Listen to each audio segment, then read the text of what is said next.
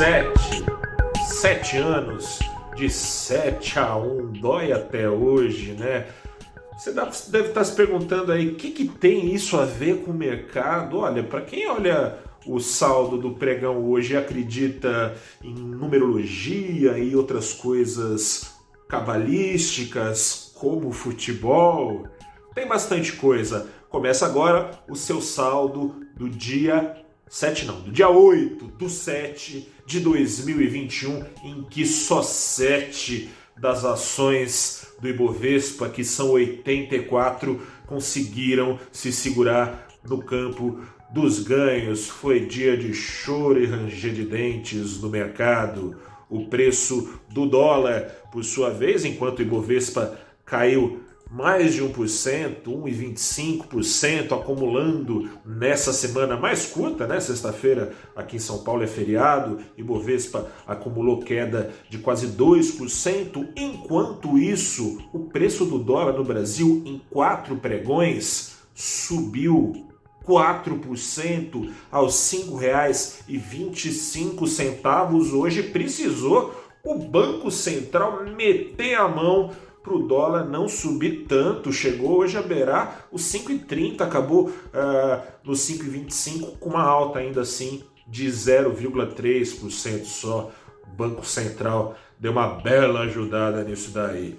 Seguinte, quem hoje abriu, quem acordou um pouquinho mais tarde, como este repórter aqui que vos fala, tomou um susto quando ligou o computador e foi dar uma olhada no mercado financeiro mundial. Quem olhou para o Ibovespa não se assustou, a não ser que tivesse desavisado, que não soubesse que é, teve polícia ontem entrando na CPI para levar é, para cana o ex-funcionário do governo. É, quem, por exemplo, não soube que o presidente Jair Bolsonaro ofendeu o ministro do Supremo e presidente do Superior Tribunal é, Eleitoral, o ministro Barroso, quem não sabe também que o presidente fez isso porque segue usando aquelas teorias conspiratórias que fariam Donald Trump se rubrecer, talvez. Fala de, de conspirações aí. Falou que o Aécio ganhou a eleição, viu, gente? O vice dele, o Aloysio Nunes, falou que não, que perdeu a eleição, que não foi fraude, não, faltou voto.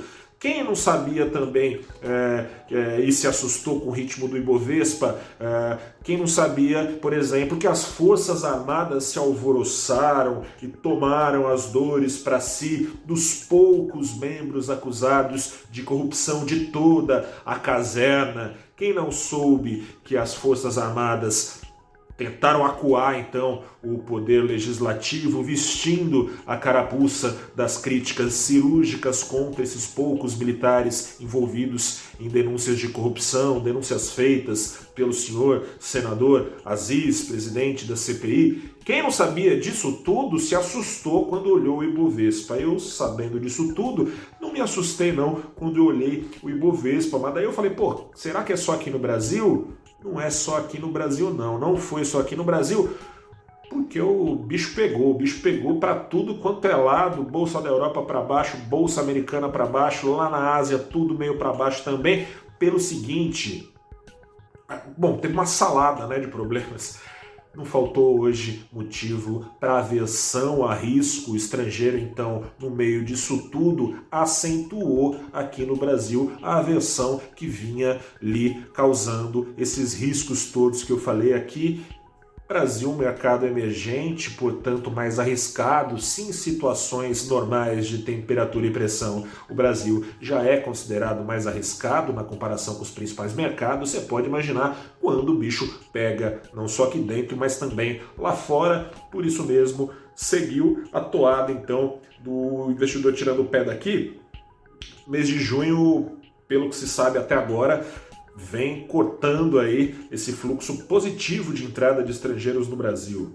Até terça-feira, mais de um bilhão com B de bola maiúsculo eh, de reais foi retirado da bolsa aqui do Brasil pelos investidores internacionais. Hoje a razão também veio lá de fora. A China vem desacelerando, eh, investidores estão preocupados com isso. Os preços das commodities podem dar uma balançada, né? Afinal de contas, a China é a principal compradora de commodities do mundo e boa parte das bolsas caso da brasileira, a Vale, siderúrgicas, até a Petrobras não fossem os riscos políticos, também daria uma mão para o Ibovespa nesse ano. Essas ações de commodities, ligadas a commodities, é que tem sustentado boa parte das bolsas. Se a, se a China está desacelerando, ato falo, falho, falei da Índia, já falo porque falei da Índia. Se a China está desacelerando, é motivo de preocupação para os seus principais uh, parceiros comerciais, que são praticamente todas as economias. Índia, porque variante Delta que surgiu por lá está lembrando ao mundo que a pandemia não acabou. O gatilho para essa lembrança veio especialmente lá do Japão, ainda na Ásia, então.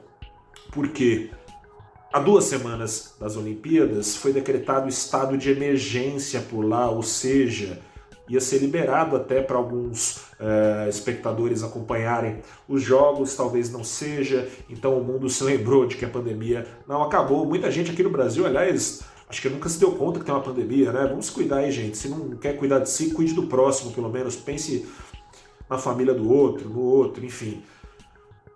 Não só da Ásia veio preocupação. Na Europa, o BCE, o Banco Central Europeu, mudou a sua fórmula de acompanhamento da inflação é um pouco parecido com o que os Estados Unidos já vem fazendo, mas o BCE falou que não vai usar uma média para perseguir uma meta de inflação. Porém, contudo, todavia, no entanto, falou que a inflação agora vai ser tolerada, é a mesma coisa que o Fed está fazendo de outro jeito, mas no, ao fim e ao cabo significa o quê? Que o, o BCE admite que a recuperação ainda não é tão garantida na Europa, porque vai tolerar uma inflação maior sem que contra ela suba juros, isso para suportar ainda o estado de ainda recuperação de países do sul, especialmente da Europa, com destaque para a Itália, que não é das, dos países política e economicamente mais estáveis, digamos assim, do continente.